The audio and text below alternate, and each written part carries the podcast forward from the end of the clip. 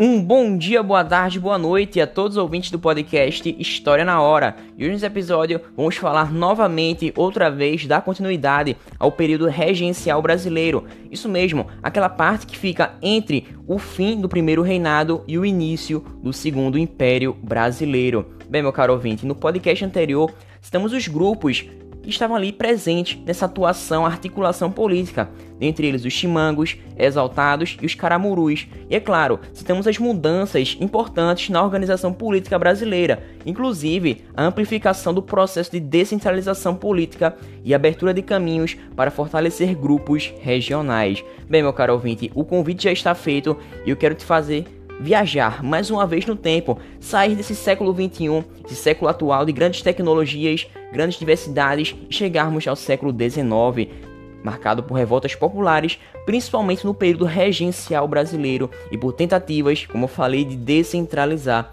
E é claro, reflexo disso são os diversos conflitos, confusões por território afora, como por exemplo na cabanagem no ano de 1835, na Revolta dos Malês, também no mesmo ano, e é claro, continuaremos falando de 1835, já que esse ano foi marcado para eleições visando a regência una. Bem, além de revoltas populares, o vitorioso foi padre Antônio Feijó, que representava os chimangos. Bem, se você não se lembra quem são os chimangos, eu posso relembrar, é claro que eu posso relembrar. Eles eram chamados de moderados, aqueles que defendiam a maior autonomia administrativa e fiscal para as províncias porém não queriam uma grande alteração na ordem social e também econômica. Bem, esse governo teve uma duração de menos de dois anos, foi bem curtinho, já que ele se desgastou politicamente, e dessa forma, Antônio Feijó renunciou em setembro de 1837 para dar lugar a Pedro de Araújo Lima, um marquês de Olinda, um representante dos caramurus, ou seja, dos regressistas, e Araújo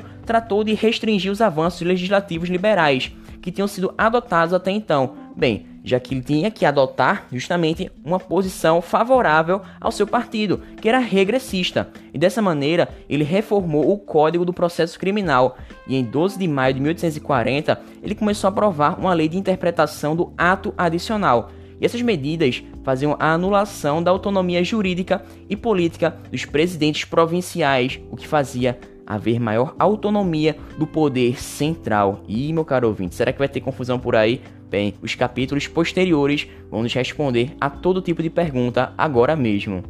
E agora, meu caro ouvinte, citando um pouco mais da importância de Araújo Lima, ele foi responsável pela criação do Colégio Dom Pedro II e também pela Escola Militar, ambas situadas, localizadas, presentes no Rio de Janeiro. E ao longo do curso histórico, essas duas instituições ganharam uma grande importância política e intelectual. Bem, é fundamental dizer que as mudanças políticas não interferiram, não impediram que houvessem revoltas em todo o país, nas diferentes regiões brasileiras. E em 6 de novembro de 1837, aconteceu na Bahia um movimento ocasionado por manifestações com os baixos soldos militares, a contínua de impostos e também a partir da crise econômica. Ele foi liderado encabeçado pelo médico e jornalista Francisco Sabino.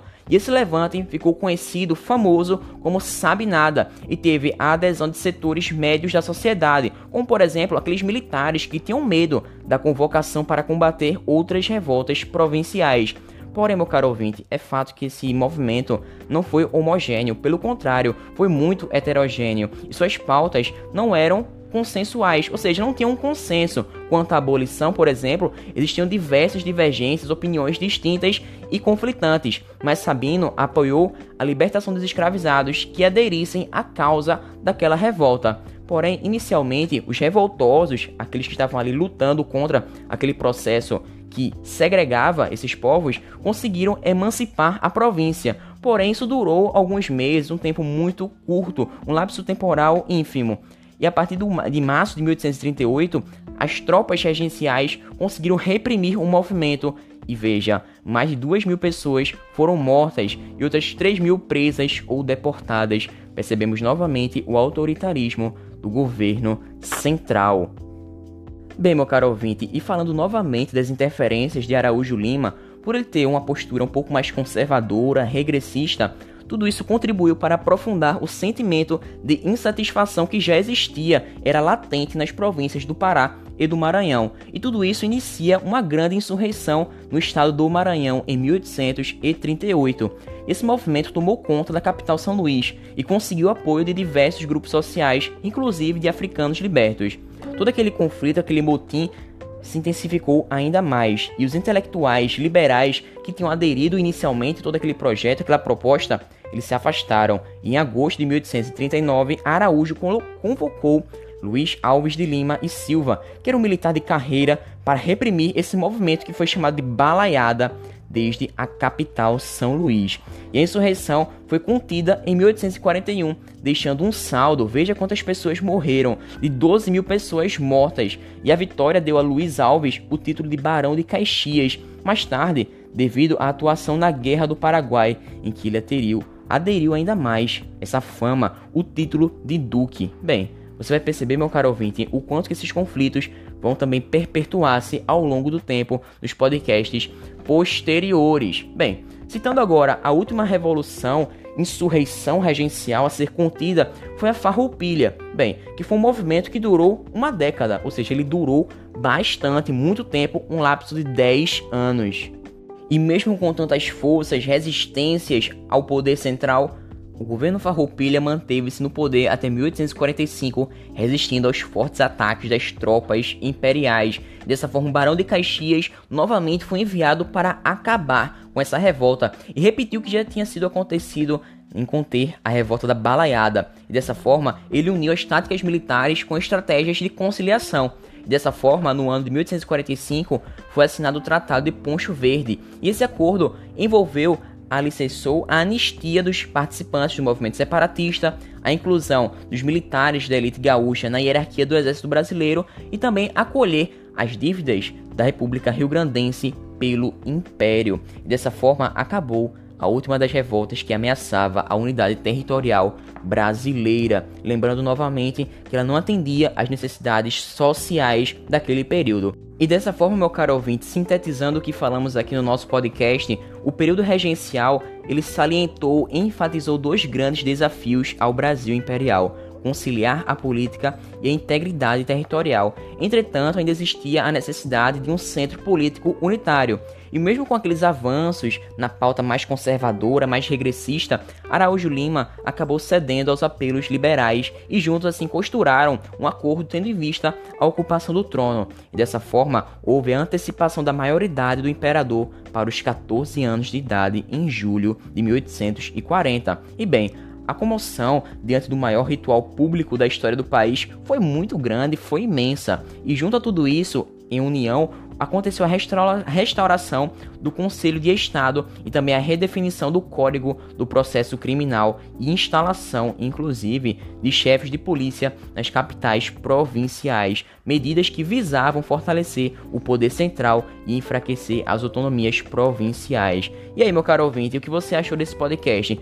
Pensa que acabou? Não acabou não, porque eu quero trazer alguns trechos de obras importantíssimas que analisam justamente esse período imperial e também regencial brasileiro. Primeiramente, eu quero citar um trecho da obra As Urnas Cidadãos, da revista de História da Biblioteca Nacional. E ele cita assim: Eleições no Império eram um acontecimento muito especial. Nesses dias, o mais modesto cidadão vestia a melhor roupa, ou a mais surrada, e exibia até sapatos, peças do vestuário tão valorizadas entre aqueles que pouco tinham, em contraste com essa maioria, vestimentas de gala de autoridades civis, militares, eclesiásticas, tudo de bom e do melhor compunha a indumentária de quem era mais que um cidadão qualquer e queria exibir em público essa sua privilegiada condição. Ou seja, Nesse período, as eleições revelavam um tipo de cidadania carente da igualdade jurídica defendida nesse período por muitos movimentos europeus herdeiros do iluminismo, devido à existência de um voto censitário